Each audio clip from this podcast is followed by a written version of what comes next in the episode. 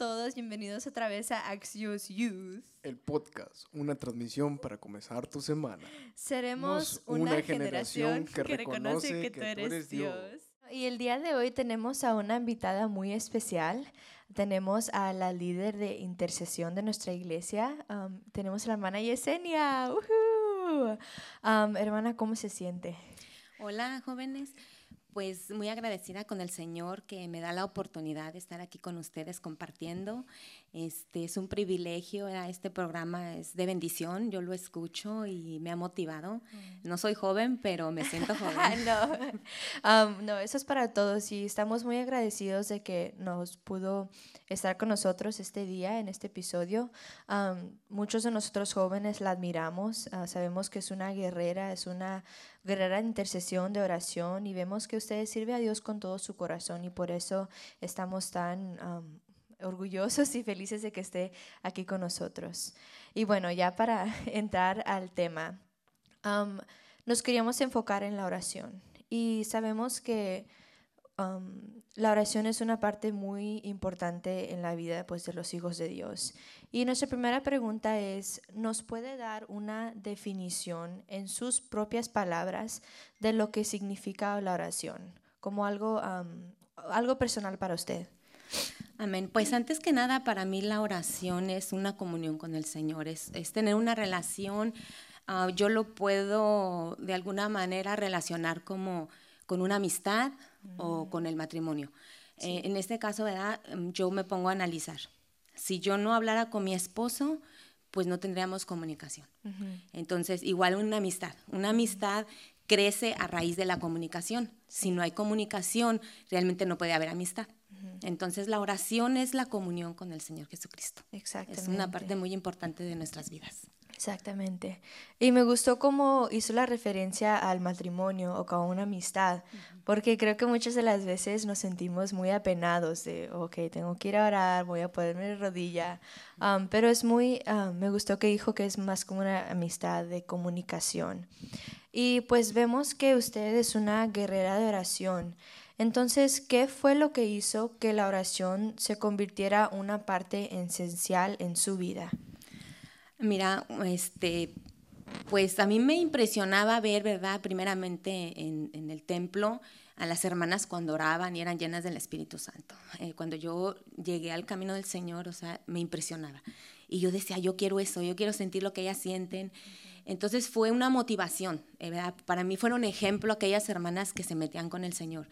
Y yo trataba de buscar, ¿verdad? Eh, fue proceso porque nadie, nadie empieza y llega hasta un nivel alto, sino que el Señor te va llevando paso a paso. Primeramente, pues yo me arrodillaba y pues a veces no sabía qué decirle. Y yo nomás cantaba los cantos que yo ponía y ya después repetía lo que yo escuchaba. Entonces, primeramente le llevaba todos mis problemas, Señor, esto y dame esto y aquello, porque no sabe uno cómo meterse, cómo, cómo realmente comunicarse con Dios.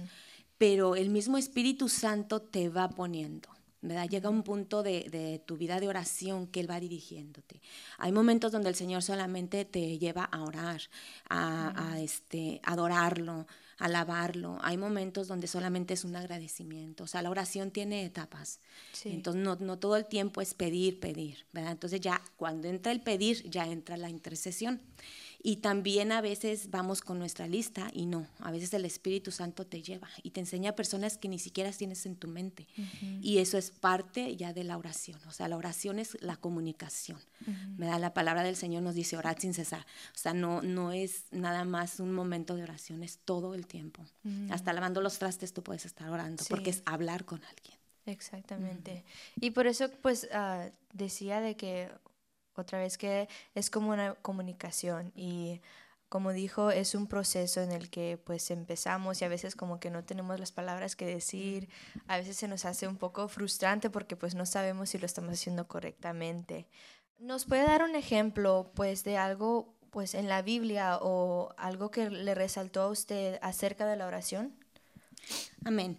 Mira, eh, voy a leer una cita bíblica del cual es nuestro modelo perfecto de, la oración. Y voy a leer Lucas 22, 40. Cuando llegó a aquel lugar, les dijo, orad que no entréis en tentación. Y él se apartó de ellos a distancia como de un tiro de piedra, y puesto de rodillas oró, diciendo, Padre, si quieres pasa de mí esta copa, pero no se haga mi voluntad sino la tuya. Y se le apareció un ángel del cielo para fortalecerle. A mí esta, esta, cita, perdón, esta cita bíblica me ha impresionado de alguna manera porque cuando yo la leo me pongo a mirar que Jesús siendo Dios, Él necesitaba mostrarnos mm. la importancia de la oración. Y dice, ¿verdad? Que Él se arrodilló, o sea, aún siendo Dios, Él se postraba como representación, ¿verdad? De que nosotros tenemos que hacerlo. Eh, hay momentos en la oración, ¿verdad? Que oramos este, diferentes áreas de nuestra vida. Por ejemplo, podemos orar por una persona, podemos orar por nosotros mismos, podemos orar por situaciones. Aquí, aquí Jesucristo sabemos que iba a ser entregado. Entonces estaba pasando por una, un proceso este, difícil. Entonces él le pedía a Dios que si quería este, pasar esa copa. Aquí yo te voy a decir que la oración tiene que ser alineada a la voluntad de Dios. Y es algo que a veces como cristianos no, no logramos entender, que toda oración que pedimos tiene que ser alineada porque él le dijo, si quieres, pasa de mí esta copa. O sea, él no quería, en verdad, porque sabía que iba a sufrir, pasarlo, pero él sabía que era la voluntad del Padre para que nosotros pudiéramos tener salvación. Entonces, la importancia de orar este, específicamente en la voluntad del Señor. Y es algo que muchas veces nosotros no queremos. Pedimos y nos aferramos a algo y el Señor no nos contesta y decimos, la oración no funciona. No, sí funciona, pero en la voluntad perfecta de Dios. Él no nos va a dar algo que nos pierda o que nos aparte. Entonces sí tenemos que aprender eso. Más sin en cambio, si te fijas, también dice aquí la palabra del Señor que Él le mandó un ángel a fortalecerlo, porque iba a pasar el proceso, iba a pasar por esto, pero no lo dejó solo. Contestó su oración no a la voluntad de Jesús, sino a la voluntad del Padre, que fue fortalecerlo. Entonces, esa es la importancia ¿verdad? del modelo perfecto de Jesús. Nosotros tenemos que orar en cualquier circunstancia a su voluntad. Exactamente. Me gustó mucho que habló pues de cómo Jesús también se tuvo que apartar. Él también tuvo que tener su propio lugar de, intimidad con el Señor. Y pues creo que muchas veces como jóvenes nosotros confiamos en las oraciones de otros. Puede ser de nuestra iglesia, de nuestros padres, de nuestros líderes o amigos. Es ahí donde confiamos en otra gente y pensamos que ya nosotros no lo tenemos que hacer. Y como estaba diciendo usted de la voluntad del Padre, muchas veces creo que nosotros mismos decimos, bueno, pues no creo que esto va a pasar porque no creo que, no creo que es de beneficio para mi vida en el futuro a veces. Entonces creo que esa misma voluntad del Padre, nosotros pensamos de eso y es lo que a veces nos impide orar, no como nosotros mismos. ¿Qué podría decir de eso? Eh, sí, muchas veces este, llega un momento que dices, ¿para qué oro si de todas maneras Dios va a hacer su mm. voluntad? Pero no, yo también he visto que si lo que tú pides no es malo, Dios te lo puede conceder. O sea, la oración tiene mm. poder, siempre y cuando tú la sepas llevar a, un propósito bueno. ¿Verdad? Muchas veces este, debemos, la, oración es muy profunda. La oración, si, si no logramos entender, tenemos muchos ejemplos en la Biblia que tiene poder. Por ejemplo, en este caso, cuando, cuando Dios mandó al profeta a decirle a Ezequías que iba a morir, que, que este, le dijo, prepara tu casa porque de cierto morirás. Entonces Ezequías lloró con gran lloro y, le, y, y entonces dice que Dios oyó su oración y no salió el profeta al patio, todavía no se iba, estaba en el patio y lo regresó y le dijo, dile que le añado 15 años más de vida. Entonces mm. ya había una asignación, ya le, le, había dicho que ordenara porque ya iba a morir, más sin en cambio fue tan grande su lloro y su clamor que el Señor tuvo misericordia. Entonces sí podemos cambiar, claro, conforme algo bueno, ¿verdad? Porque pues no vamos a pedir algo que te digo que nos va a perder o nos va a separar. Entonces el joven yo pienso que, que, tiene que aprender a buscar su propia comunión. Cuando ellos aprendan, mm. cuando ustedes entiendan, ¿verdad? Lo importante que es tener la comunión con Dios, van a saber cómo orar. El mismo mm. Espíritu Santo te guía y te enseña qué estás correcto en orar y qué no estás correcto. Wow.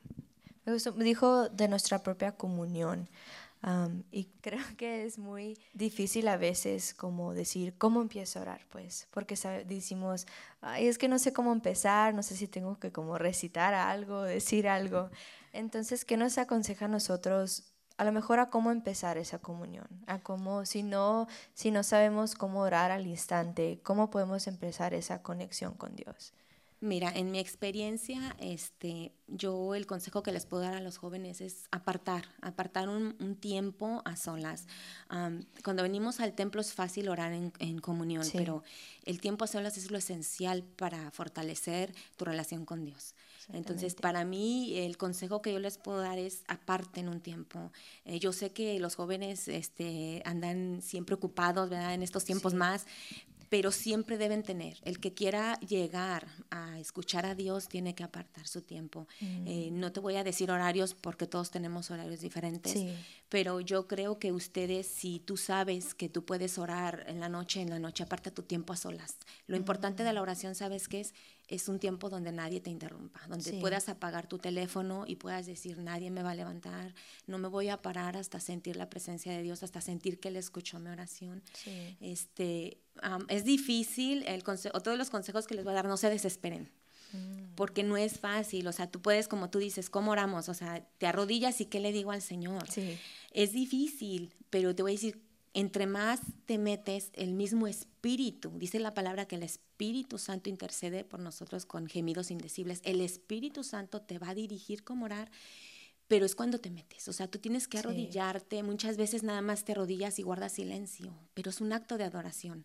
Y en ese proceso el Señor puede venir y traer un pensamiento a tu mente, te puede traer una persona, un área de tu vida que a lo mejor tú no has sacado y ahí el Señor te ministra. Entonces empiezas a sacar.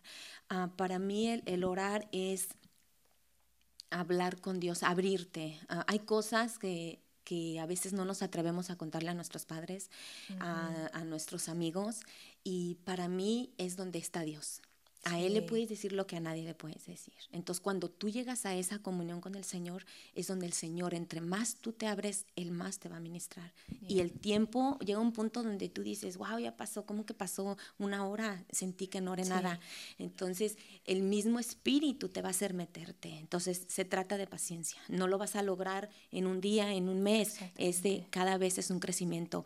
Eh, yo te puedo decir, estoy en, este camino, el Señor me ha puesto a la intercesión y cada vez aprendo más y cada vez siento que, que no sé nada. Hermana, muchas gracias por todos sus consejos, por su apoyo, por su motivación. Creo que a mí lo que me impactó fue, usted dijo que la oración es comunicación, es conectarte con Dios, no es necesariamente tiene que ser, no necesariamente tiene que ser algo con estructura, así se dice, con estructura, ajá, palabras, sino que es un solamente hablar con Dios, verlo como un amigo, verlo como alguien que tú puedes ir cuando te sientes solo. Y me gustó que dijo que también que tenemos que orar también pues con la voluntad del Padre, sabiendo que lo que nosotros digamos, pues Dios ya lo tiene en sus manos. Entonces la oración es para conectarnos más con Él y para sentirnos más cerca de Él. Y pues si tiene un consejo para nosotros jóvenes, ¿qué, sería algo que nos dijera?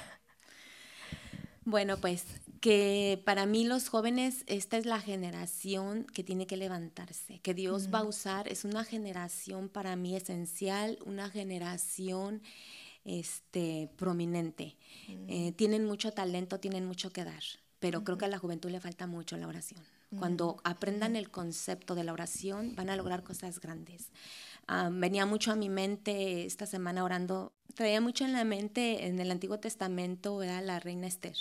¿verdad? Dice que ella era joven y cómo el Señor tenía un propósito grande para su vida. Entonces Dios tiene propósitos grandes para la vida de los jóvenes, nada más es dejarnos usar. Si, si vemos eh, en la escritura, habla de cómo ella pudo cambiar el edicto de un pueblo pero ella de alguna manera tuvo que hacer un sacrificio y entre esos fue la oración, el ayuno. Entonces, si los jóvenes se levantan, si esta generación se mete en oración, van a hacer cosas grandes.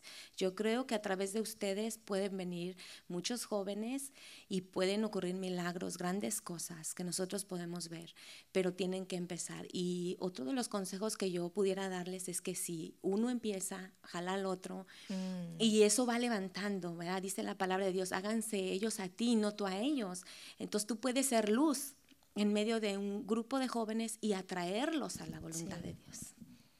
Wow, eso fue poderoso. bueno, le damos muchas gracias, hermana, por su apoyo, por su consejo.